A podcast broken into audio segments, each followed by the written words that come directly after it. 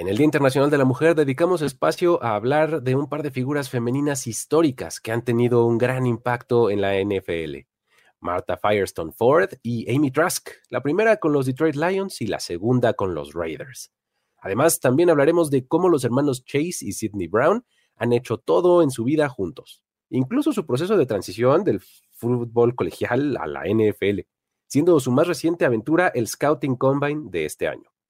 Esto es Historias de NFL para decir wow, relatos y anécdotas de los protagonistas de la liga.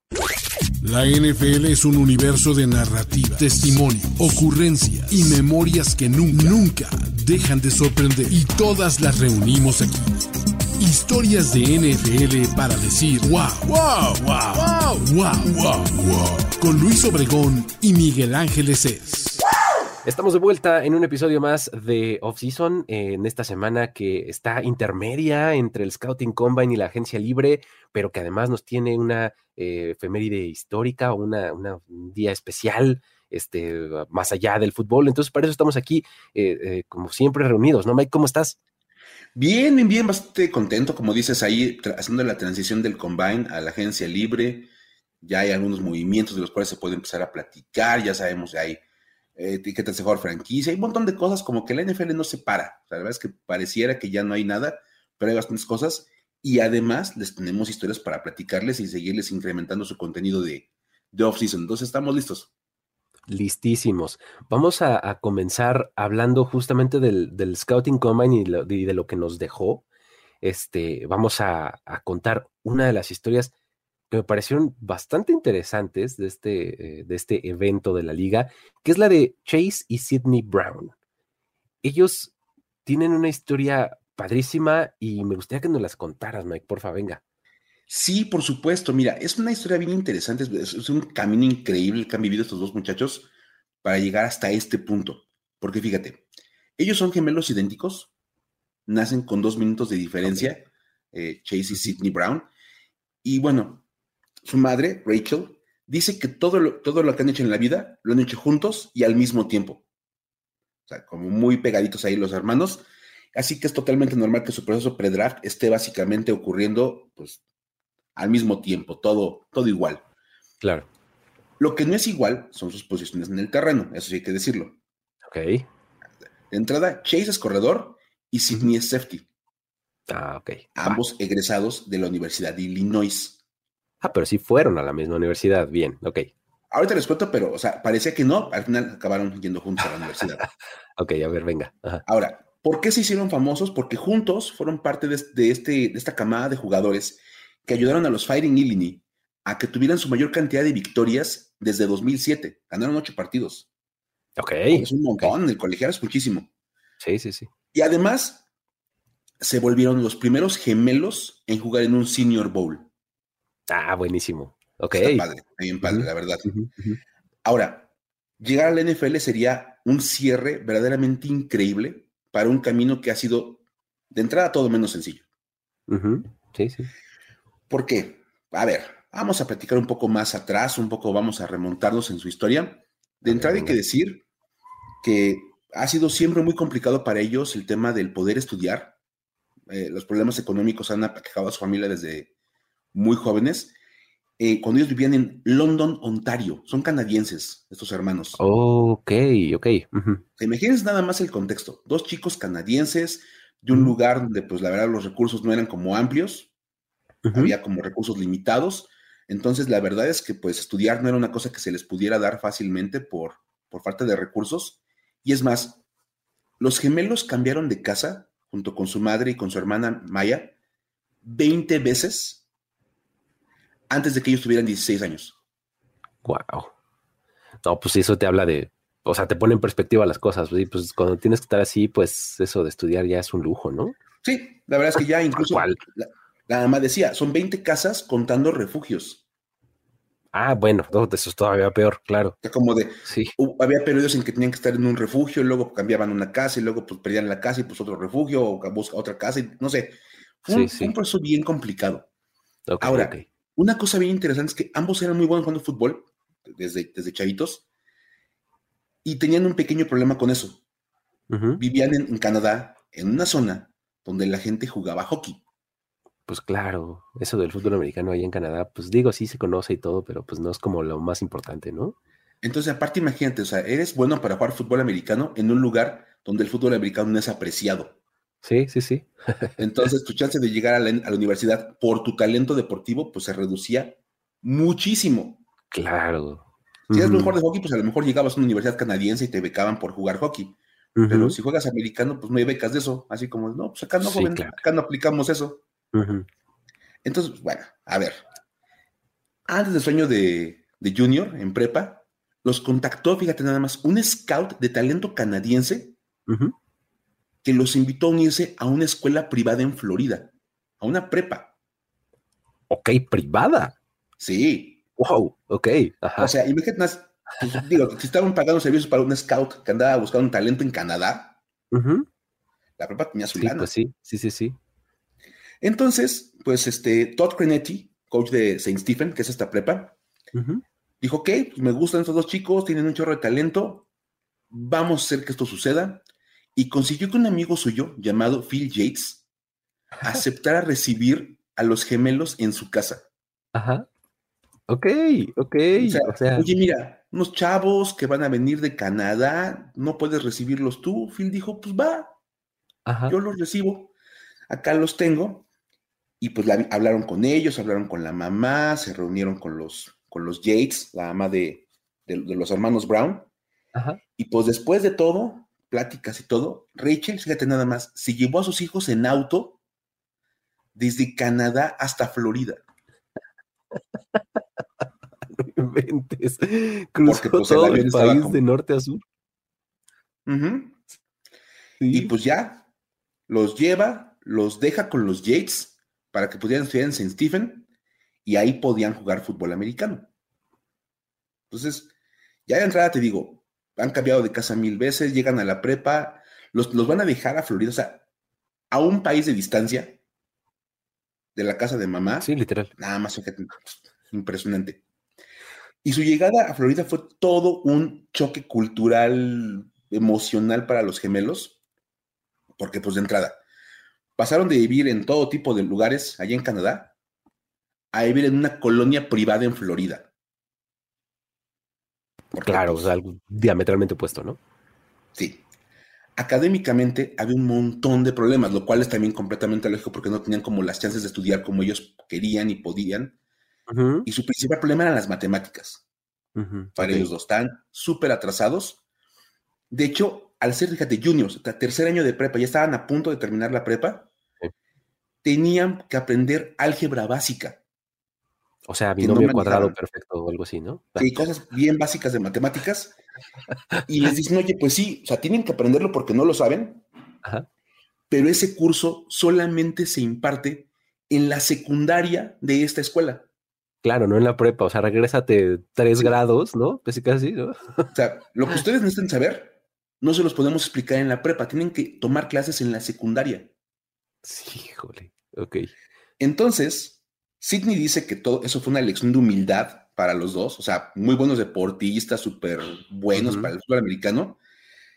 Dice, y todos pensaban que era genial pasar de, de Canadá a Florida, dice, pero llegamos y a ponernos al corriente. Uh -huh. Y dice Chase que era el camino de la vergüenza, The Walk of Shame. Ajá, claro. cuando entraban a la secundaria a tomar sus clases de álgebra. Imagínate dos tipos así de tercer año de preparatoria, jugadores de fútbol americano, todos grandes y fuertes, y llegando a, aprender a, este, a encontrar el valor de X, ¿no? En este sí. aprender matemáticas básicas, álgebra Ajá. básica para ellos, porque pues no Ajá. lo tenían.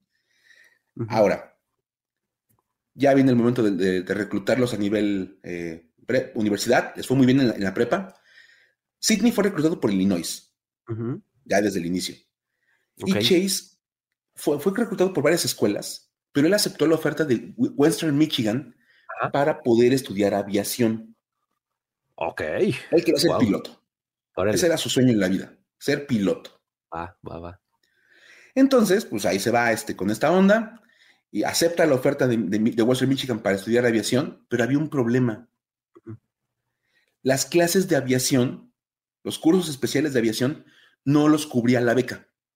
Ah, pues claro, las, estas famosas horas de vuelo, ¿no? O sea, uh -huh. las que tienes que hacer así, pues esas cuestan aparte. Por supuesto, o sea, te enseñaban todo lo demás, pero las horas de vuelo las pagabas tú. Claro. Y eran unos 60 mil dólares. No, pues está complicado, ¿no? A un chavo que realmente había llegado como de rebote, pues era pues súper difícil, y dijo, no, ¿sabes qué? Pues mejor me transfiero. Su hermano, Sidney, le dijo, oye, pues ¿sabes qué? Illinois está padre, están padres las clases, está buena la universidad. Y dijo, bueno, pues me voy para allá. Y se transfiere con el hermano. O sea, llega, con, llega a Illinois porque de plano no se le da la, onda de hacer piloto en, en Western Michigan. O sea, imagínate nada más, o sea, ahí vuelven a, reunirse. Ajá. Lo cual está bien padre. Y les fue súper bien en Illinois. La verdad es que estuvo súper buena su, su estancia con ellos. De entrada, nada más en, el 2022. Ajá. Chase, que es el corredor, terminó como el segundo mejor corredor de la, de la nación al juntar 1.643 yardas por tierra. Wow. Y fue finalista para el premio Doc Walker al mejor corredor de la nación al tener 10 partidos con al menos 100 yardas. Órale. Bien. Pero bueno. Sí, sí. Eso le valió ser segundo equipo All Big Ten. Ajá. Ok. También le dieron el premio John Carnish, que se entrega al mejor jugador canadiense del fútbol colegial. Ah, buenísimo. Bien padre. Y Sidney, que es FT, ya dijimos, eh, se estableció como una fiera en la secundaria de, la universidad. Nada más fue, pieza clave para que Illinois fuera el equipo número uno en defensiva durante buena parte de la temporada. Sí, sí, sí. Él nada más tuvo seis intercepciones, lo cual empató la marca de la, de la nación esa, esa temporada. Tuvo 59 tacleadas. Ajá. Y metió dos touchdowns defensivos en el último partido de la temporada contra Northwestern. o sea, se derró con un bang. Ajá. Es más, eso le valió ser nombrado al equipo titular All Big Ten. Bien. Titular. Su hermano pues, suplente el titular. Y lo que se sabe, porque no hay ningún dato verificable, simplemente es la percepción de todo el mundo, es que son los primeros gemelos en ser llamados al equipo All Big Ten en una misma temporada. Ok. Nadie tiene referencia de que esto haya ocurrido en algún momento de la historia. Entonces, claro. tomamos como válido porque nadie, nadie recuerda otro caso. Porque nadie me lo puede contradecir, básicamente, ¿no? Ahora, si todo sale bien y este, este plan sigue adelante y los dos salen seleccionados en el draft, serían la sexta pareja de gemelos en ser seleccionados en el mismo draft en los últimos 40 años. Oh, wow. Sexta pareja. En, ahí, va, ahí va el dato de trivia que siempre les, este, que siempre les aportamos en este programa. Tomen nota. Sexta pareja, fíjense. Tenemos cinco parejas de gemelos que han sido seleccionados en un mismo draft. Venga. En los últimos 40 años. Los más recientes, Khalil y Carlos Davis en 2020. Ok. Paul y Pat McQuiston en 2016. Hey. Ajá. Aparte, nombres bien difíciles porque dices, pues no, no ubico, así como no tan fácil. Sí, no, no. Ajá. La, pareja más eh, icónica de este tema de los gemelos, Ronde y Tiki Barber. Claro, esos dos sí eran bien buenos. En, eh, buenísimo. En el 97. Sí. Kerry y Kit Cash en el 91. También hay muy, muy poco famosos. Y aquí, de la última pareja, nada más es famoso uno. Son Reggie y Raleigh Mackenzie en 1985. Raleigh Mackenzie sí fue súper famoso y tuvo buenas temporadas. Su hermano gemelo, la verdad, no. Y entonces, ahora, puedes presumir con estos hermanos que sería una pareja de gemelos que vienen de Canadá, de pasar cualquier cantidad de problemas familiares, económicos, todo. Llegar al NFL sería una cosa verdaderamente insospechada. Sí, totalmente. Claro, está buenísimo. Bien, mi padre. Interesante. Y, les fue bien en el combine, además, ¿no? Son especímenes físicos bien interesantes, o sea, son este eh, tipos muy habilidosos, rápidos, etcétera. Entonces les fue bastante bien. Creo que sus posibilidades de ser seleccionados son bastante buenas, ¿no? O sea, de llegar a la NFL. A lo mejor no van a ser seleccionados en primera ronda, pero de que salen en las siete, en alguna ahí van a salir los dos. Eh, sí, claro, en alguna de las siete rondas creo que sí van a ser seleccionados. Este, sí, justamente el, caso de este, um, Sidney, que es el safety, eh, era, parte justo de esta defensiva de Illinois, de donde está eh, Witherspoon, el cornerback, que, es por muchos considerado el mejor corner de esta clase, ¿no? Ahí entre él y Cristian González, este, ahí está el mejor corner de esta clase, pero Devon Witherspoon y justamente Sidney Brown eran como que los dos jugadores más icónicos de la defensiva de Illinois, ¿no? Está, interesante. Entonces, claro que van a ser seleccionados, estoy casi seguro. Pero bueno, muy bien, ahí está esta historia de los Brown y cómo podría eh, trascender hacia la NFL. Ahora vámonos con eh, lo que internacionalmente y pues a, un nivel más allá de lo deportivo y de NFL y demás nos importa esta semana, que es el Internacional de la Mujer. Y para eso vamos a, platicar de un par de personajes que han sido pues bastante icónicos, muy determinantes para la historia de esta liga. Y eh, pues nos gustaría mencionar solamente un par de nombres. La verdad es que eh, últimamente en esto, pues la NFL ha tenido un avance tremendo, aunque haga falta muchísimo por avanzar.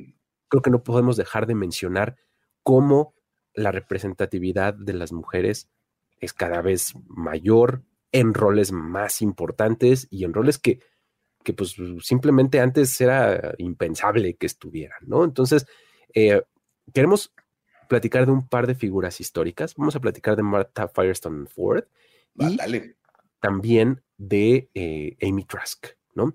Este, son dos figuras femeninas que realmente son icónicas. Vamos a empezar por Martha Firestone Ford, que eh, pues ella nació en Cleveland, Ohio, para quien no lo ubique eh, de manera así rápida por nombre.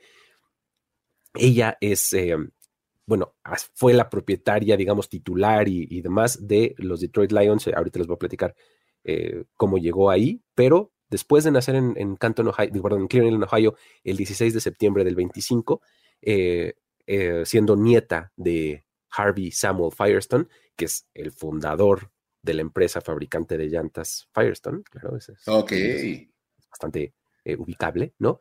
Este fue a estudiar a Vassar College, ahí se graduó y eh, es la segunda universidad en Estados Unidos en entregar títulos universitarios a mujeres, por ejemplo. Esa es una cosa también bastante interesante.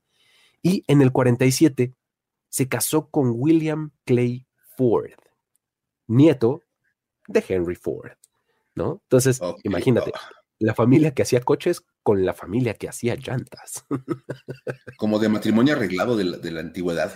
Pues sí, y, ya estábamos en los 40, ¿eh? o sea, no es como tan, tan, vieja esta historia, ¿no? Entonces, em, en ese año, pues ellos se mudan a New Haven, Connecticut, eh, porque Ford estaba estudiando en Yale, ¿no? Eh, entonces, para el 52, la pareja se reubica en Detroit y ahí Marta ha sido líder desde entonces desde de varias organizaciones, ¿no?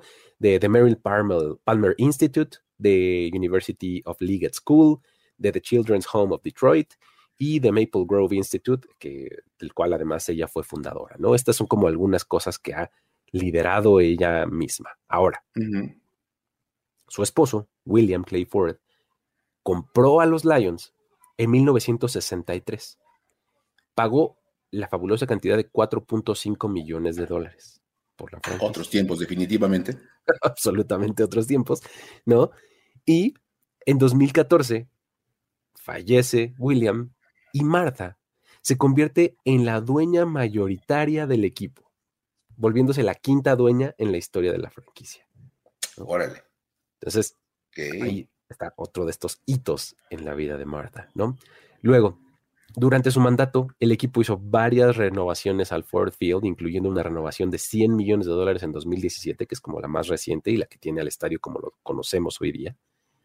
Y en 2019, como parte de la celebración de las 100 temporadas de, la liga, Martha Ford fue elegida como un cuatro matriarcas de la NFL, en un programa que se llamó A Lifetime of Sundays.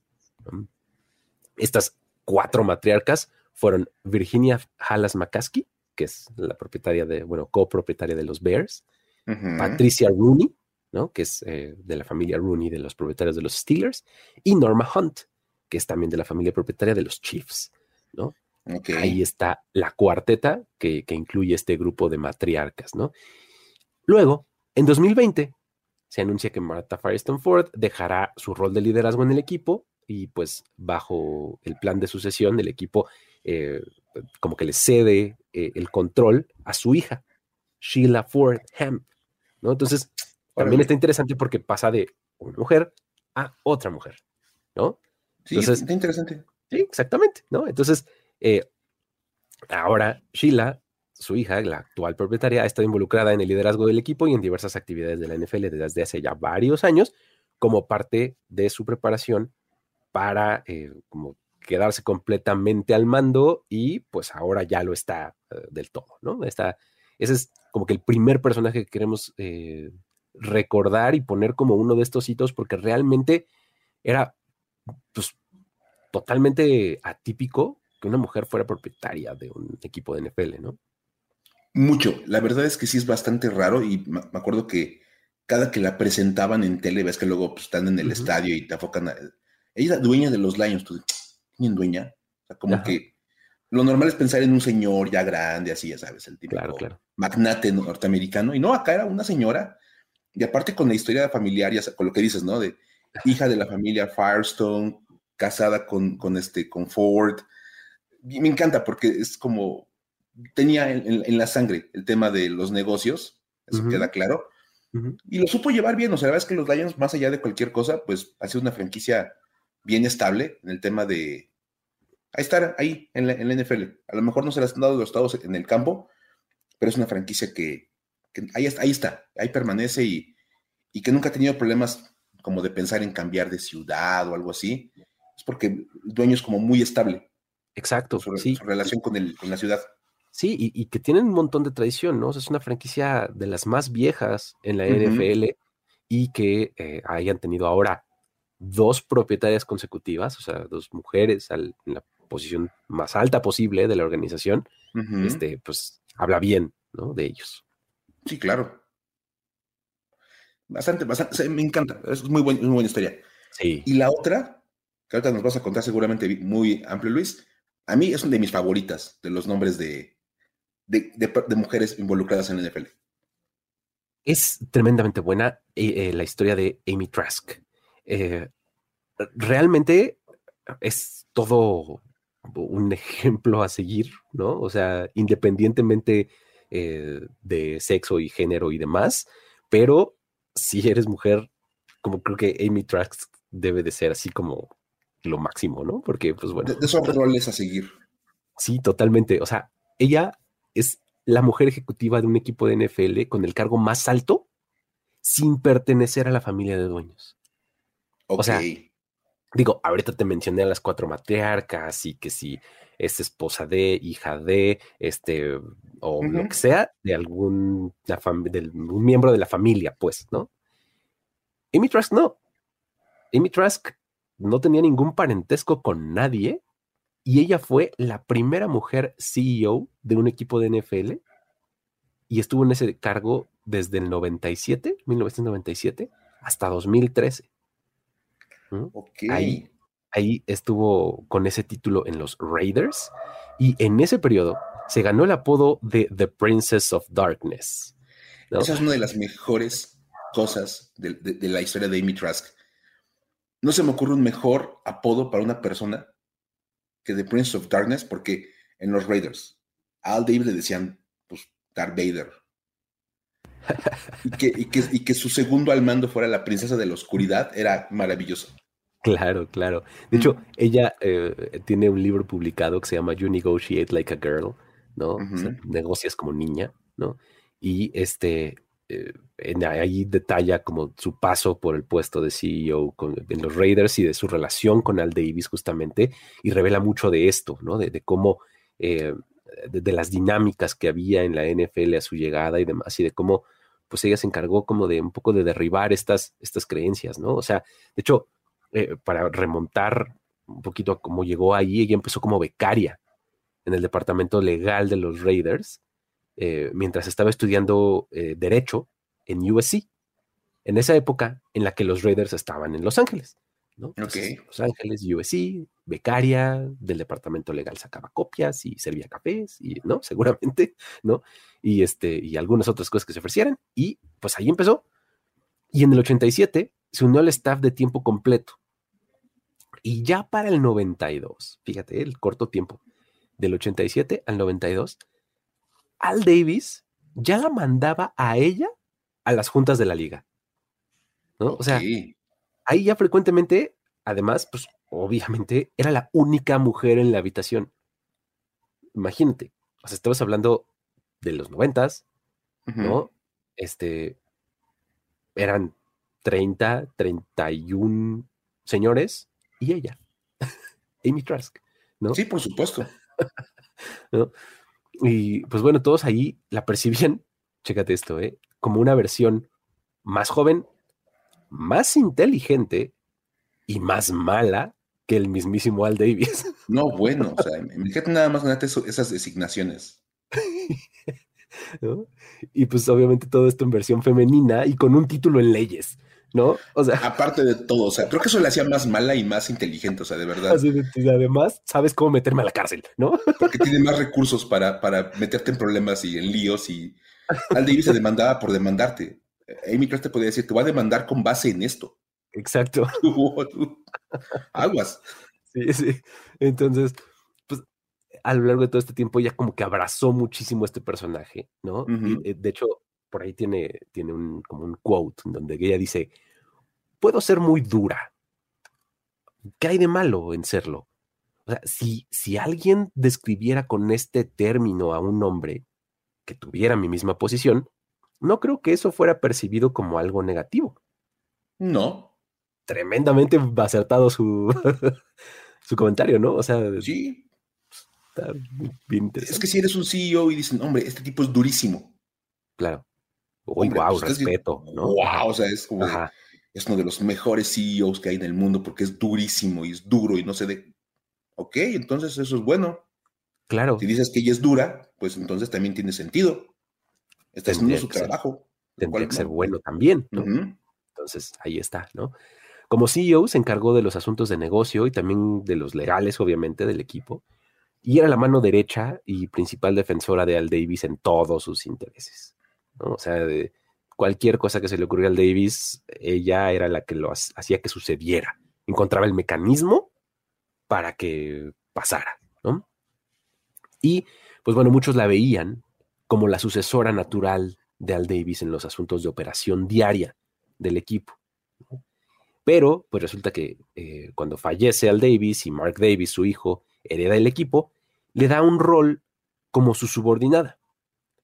Y solamente un par de años después, ella renuncia al cargo y listo, le da la vuelta a la página. Hoy en día es analista para CBS, ah, ocasionalmente escribe para The Athletic y además dirige la liga de básquetbol profesional Big Three, que es con el cargo de chairman, ¿no?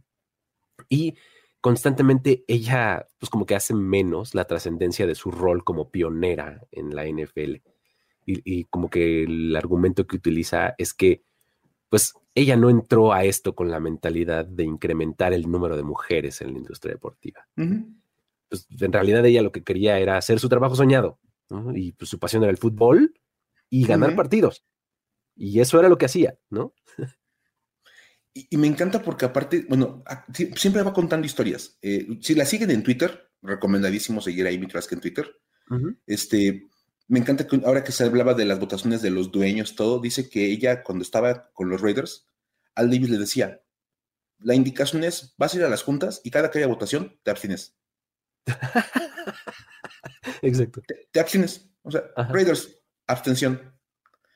Y que ella logró convencerlo de que había que votar. Dijo, no podemos seguir en una posición tan neutra de, este, de, decir nada más, pues no quiero, saber, no quiero saber nada del tema. Y Al David dijo, ok, tienes razón. En la siguiente junta vas a ir y vas a votar no. Vas a votar en contra de la, de la propuesta, en la que sea. Lo que, se, lo que proponga la liga, vas a votar en contra.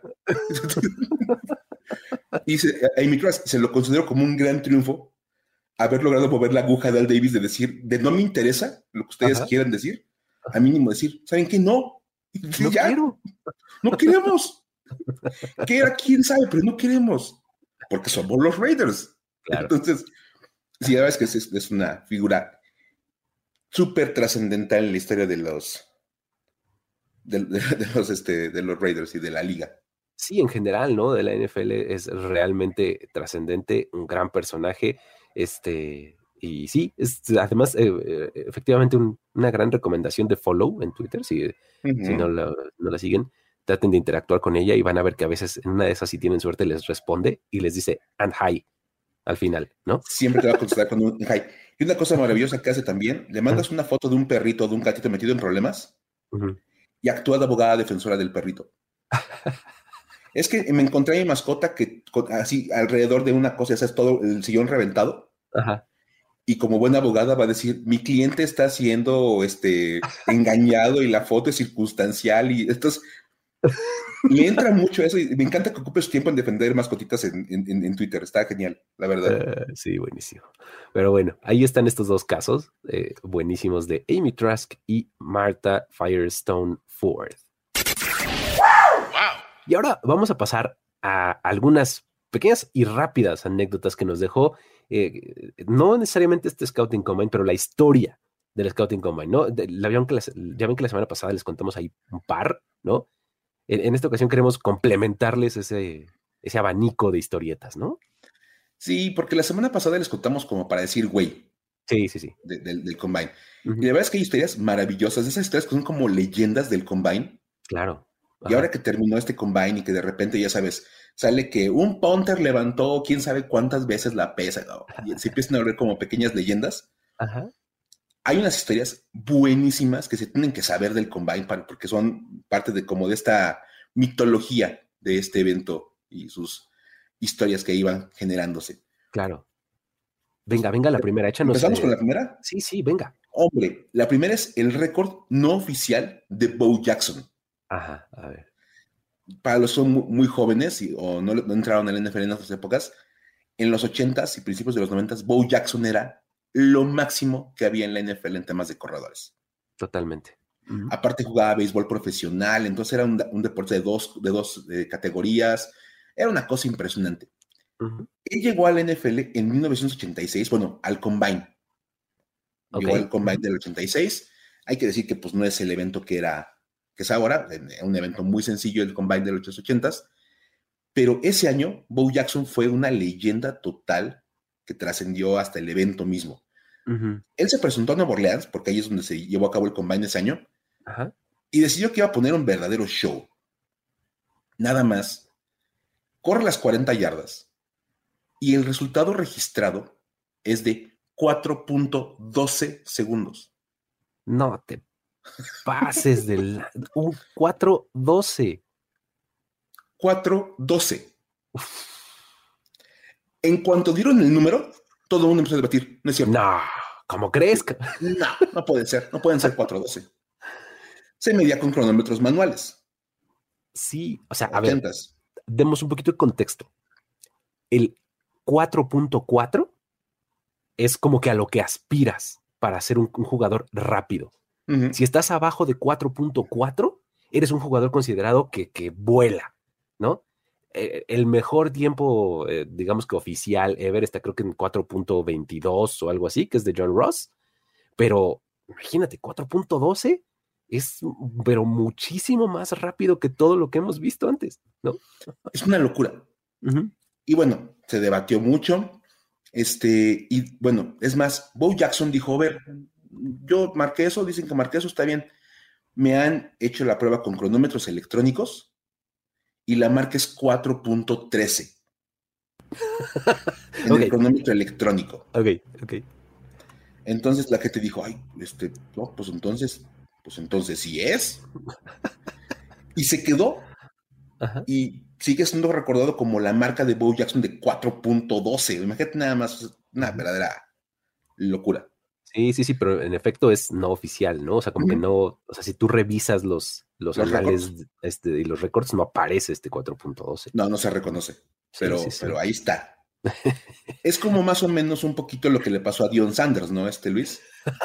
Esa es buenísima, porque Dion Sanders, o sea, en el 89, que fue en el año en el que eh, él llegaba al Scouting Combine, él realmente digo, en la actitud Dion Sanders de siempre, desde siempre, él no tenía ninguna intención ni de presentarse al combine, ni de correr las 40 yardas, ni nada, ¿no? Entonces, entra aquí una vez más la figura del Salvador de la NFL. Oh, que la bueno, de, de, de, Gil Brandt. Gil Brandt, de este personaje que ya les hablamos en el, episodio pasado. Gil Brandt convence a Dion Sanders de que participe en el Scouting Combine y que corra las 40 yardas. Entonces, Brandt dice que él conocía a Sanders de, de, su época de colegial en Florida State y le insistió muchísimo. Le dice, oye, corre, vas a ver que te va a ayudar muchísimo, va a subir tu stock, no sé qué. Sanders dijo, bueno, ok, va. Terminó aceptando, llegó a Indianapolis y corrió a las 40 en 4.27 segundos. Dios de mi vida. o sea, tiempasas. Sí. ¿No? El asunto es que al llegar a la meta, pues no le hizo como todo el mundo le hace que pues como que baja la velocidad y da la vuelta. No, no. Él se siguió corriendo hasta el locker. o sea, aplicó un Forrest Gump, básicamente, ¿no? ¿No? Y se quedó ahí. O sea, llegó al locker y no corrió el otro intento. Y eso fue su última participación de todo en el combine. O sea, se siguió corriendo y se fue. De por sí dicen que fue todo un show, tío Sanders, en el combine. Claro. Que porque aparte me acuerdo que por ahí está el rumor de que creo que lo iban a entrevistar los Giants. Y les dice, oigan, ¿en qué lugar seleccionan ustedes? Exacto. en el 8. Mm. Por amor de Dios, yo no voy a estar en el draft cuando esté el Big 8. Adiós. No, no, no, no pierdan su tiempo y no me hagan perder mi tiempo. No voy a entrevistarme con No me entrevisten, no quiero platicar con ustedes. Cuando ustedes les toque seleccionar, yo ya tengo equipo. sí. Eh, eh, fue todo un show. Prime time en su momento. Muy bien. Tenemos eh, también la, la de Mike Mamula, ¿no? Mike Mamula, que fue tal vez de los primeros que verdaderamente capitalizó el combine en su favor. Venga. Porque hemos hablado, tú lo sabes, tú, hablas mucho del, tema del draft, como hay jugadores que elevan su stock durante el combine. Y es como una cosa muy, muy normal ahora. En los 90 la verdad es que el combine seguía siendo como un enigma, entonces así como de, bueno, los números ahí están, pero no hay nada que te diga realmente, uh, esto es como una locura, hasta que llegó Mike Mamula. Él en 1995 usó este evento para elevar su estatus en el draft y puso básicamente la base para lo que ahora es este elevar el stock con el, con, el, con, el, combine. Mamula era edge rusher en Boston College. Podía jugar como linebacker en formaciones 3-4 y como defensive end en formaciones 4-3. Ok. Cuando lo vieron jugar en, en, la universidad, dijeron, pues mira, va a salir como en segunda o tercera ronda. O sea, es bueno, pero es como de segunda o tercera ronda. Llega a Indianapolis, llega el combine y ¡pum! Todo cambia. Nada más. Corrió las 40 yardas en 4.58 segundos. Y un tipo gigantesco como es un net rusher. Nada defensivo. un net rusher. Ajá. Rapidísimo. El salto vertical, o sea, pararte y brincar para arriba, fue de 38.5 pulgadas. Uf. 97 centímetros. O sea, brinca casi un metro. Casi un metro, pero además eh, esos, saltos son sin tomar vuelo, pues. O sea, es de estar plantado completamente a brincar. Puro impulso. Sí. Y luego, en, el bench press, le dan la pesa de 225 libras, 100 kilos, y se aventó 28 repeticiones. Oh, o sea, rapidísimo. Y fuerte. Muy fuerte. Y súper ágil. Se volvieron locos los equipos del NFL viendo a Mike Mamula entrenar en el combine. Y pasó de ser un proyecto de segunda o tercera ronda a ser la séptima selección global. Lo pues tomaron los Philadelphia dijeron, no vamos a esperar nada. Primera ronda, selección 7 global, vámonos. Y tuvo un inicio de carrera muy bueno. O sea, arrancó bien. La bronca es que los lo fueron dejando rápidamente fuera de acción y eso, eso limitó mucho su, su carrera pero, pero le fue bien, ¿eh? fue un, caso inicial de capitalizar el combine. Claro, buenísimo. Ahora, tenemos eh, también la leyenda tremenda de Ryan Fitzpatrick en el Wonder League. Una maravilla. Digo, la, semana pasada les platicamos la de Vince Young. Se acordaban, ¿no? De, cómo salió realmente mal y de los estándares que tenía el Wonder League y demás. eh, pues bueno, Ryan Fitzpatrick tuvo una historia completamente distinta en esta prueba, porque el quarterback de Harvard, ¿no? Tomó el examen de Water League durante su participación en el Combine y pues se comenzó a reportar que había sacado un perfecto 50 de 50. Madre mía. No solo eso, sino que su 50 de 50 se reportó que se entregó en nueve minutos. o sea, no solo tuvo todas bien, sino que lo hizo en nueve minutos. Pero bueno, luego Fitzpatrick dice, wow, wow, a ver, espérense. Eso no es posible. Porque yo intencionalmente dejé una pregunta en blanco. o sea, me encanta aparte el, término tan, Yo creo en mí que, no, pues yo la dejé en blanco porque quise. Exactamente, porque entregué con nueve minutos. O sea, recordemos que el Wonder League se aplica en 12, ¿no? Entonces, si la entregué en nueve, quiere decir que intencionalmente la dejé en blanco, ¿no? Porque contesté 49 preguntas en nueve minutos y dije, no, pues ¿para qué me dedico tres más a contestar una? Exacto. Entonces, de ahí en adelante el reporte oficial que se obtuvo es que su calificación es de 48 de 50, ¿no? Entonces, sí tuvo una mal, ¿no? Sí, una mal y una que dejó en blanco, claro. Exactamente, ¿no? Pero pues es una cosa impresionante, ¿no? O sea, el, récord ahí de 48 de 50 en 9 minutos. Dios. Tremenda la, historia de Ryan Fitzpatrick. Pero bueno, con eso cerramos las historias y vámonos ahora a las historias para decir güey. Historias para decir güey. Mike, tenemos, eh, híjole, una, una, buena historia para decir güey el día de hoy, porque pues eh, todo esto surge de mm, esta, ¿cómo lo podemos llamar? El reporte, ¿no? que, que, entregó la NFLPA, es la Asociación de Jugadores, sobre los equipos, ¿no? Los, los jugadores se encargaron de evaluar las circunstancias bajo las cuales pues pueden desempeñar su trabajo todos los días en diferentes categorías, ¿no? Y entonces, eh, a raíz de eso, es que sale nuestra historia para decir, güey, ¿por qué no nos la cuentas? Sí, es que fue una cosa bien interesante. Hicieron una encuesta entre 1.300 jugadores y les pedían que valoraran a sus equipos en aspectos muy básicos de su trabajo diario de los jugadores.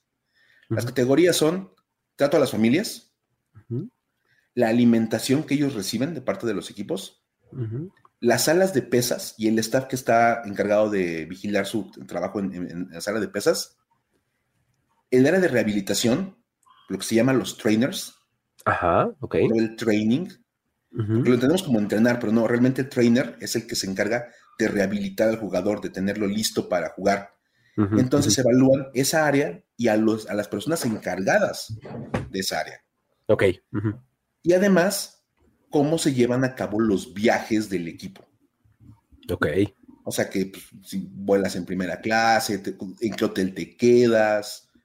Ya. O sea, hay como de todo, ¿no? Ajá. Los resultados fueron súper variados, hubo de todo absolutamente.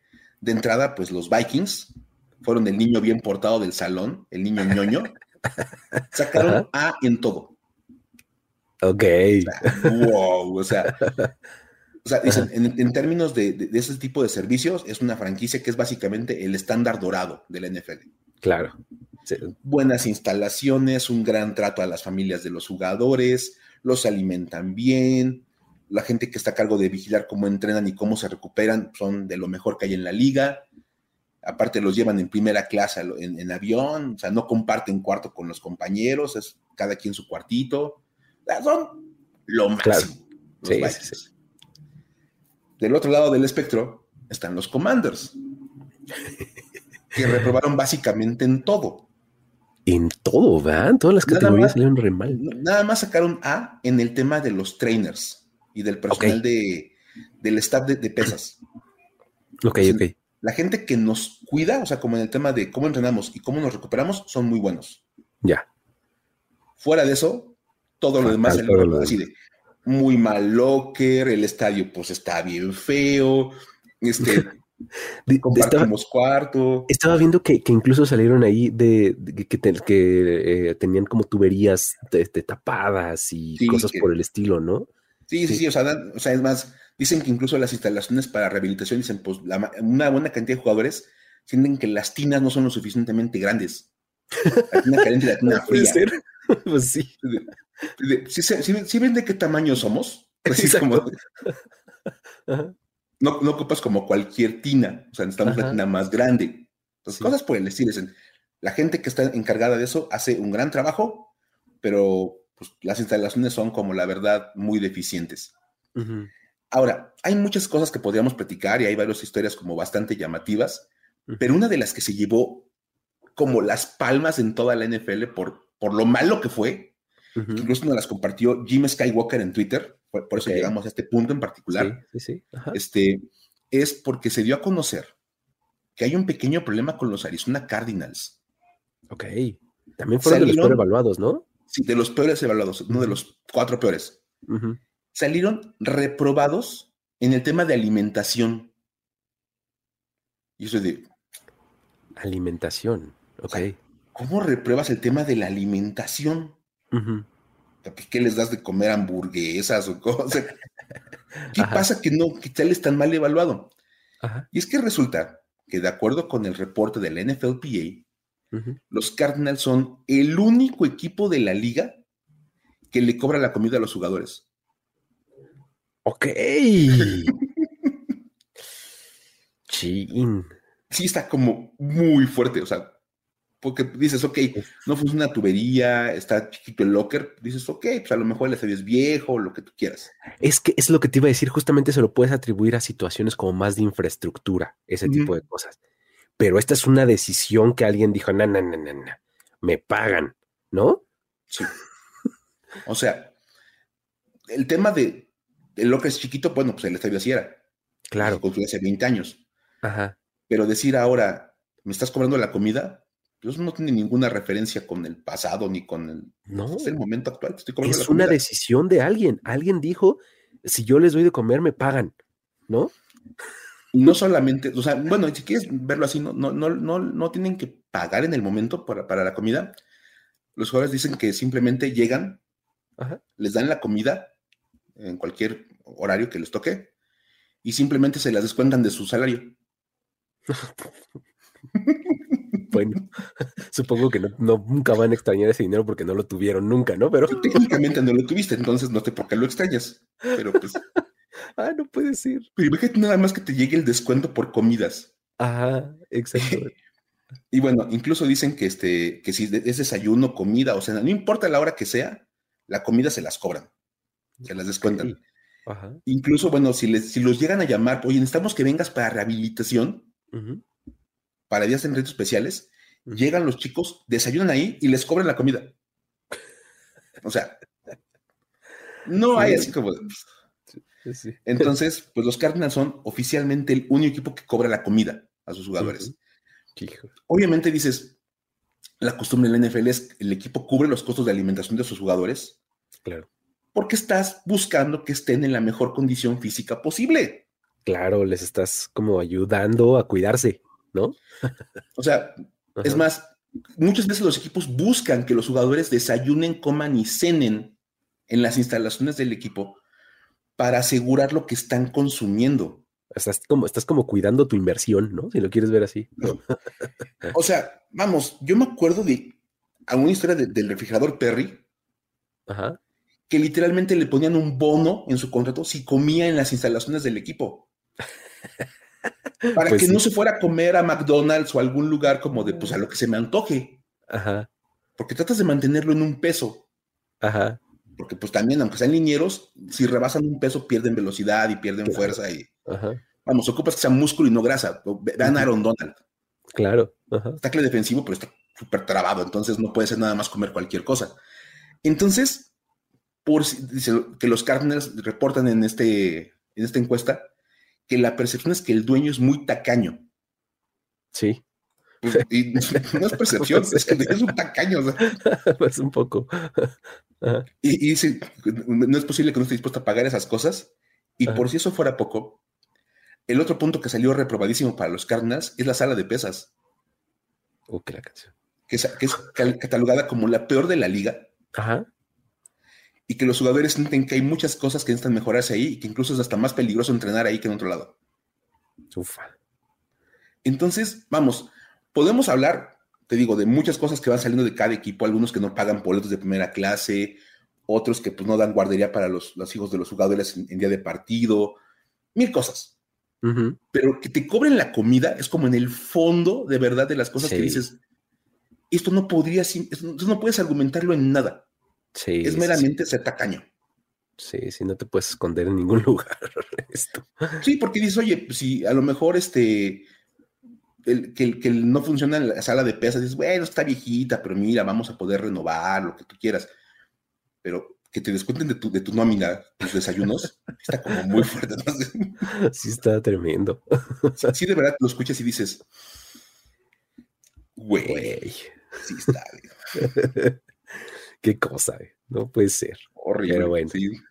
Muy bien. Entonces, pues eh, con eso llegamos al final de este episodio. Muchísimas gracias, Mike, por haber venido por acá a contar buenas historias. Y pues bueno, ya estaremos aquí de vuelta la próxima semana con más. Eh, seguramente eh, la próxima semana es la agencia libre, así que abusados, porque seguramente traemos ahí alguna, alguna anécdota padre de, agencia libre. Este, um, no se lo pierdan si tienen alguna, alguna historia que se les atraviese en el camino y quieran hacérnosla llegar, como en este caso nos la hizo llegar aquí el buen, eh, ¿cómo se llama? ¿John Skywalker o cómo? Em, Era Jim Skywalker. Jim, Jim Skywalker. Este, um, igualito, nos la pueden hacer mandar. Y acá, eh, pues la acomodamos y la contamos dándoles su crédito. Listo, con eso nos despedimos, Mike. No, pues pásenla muy bien. Nos escuchamos la próxima semana para ver ahora qué les contamos en torno a la agencia libre. Perfectamente. Ya está. Nos vemos la próxima. Pásenla bien. Bye bye. Esto fue Historias de NFL para decir wow, wow, wow, wow, wow, wow, Los relatos y anécdotas de los protagonistas de la liga directo a tus oídos. Conducción. Luis Obregón y Miguel Ángeles Es. Voz en off y diseño de audio, Antonio Sempe. Una producción de primero y diez para NFL.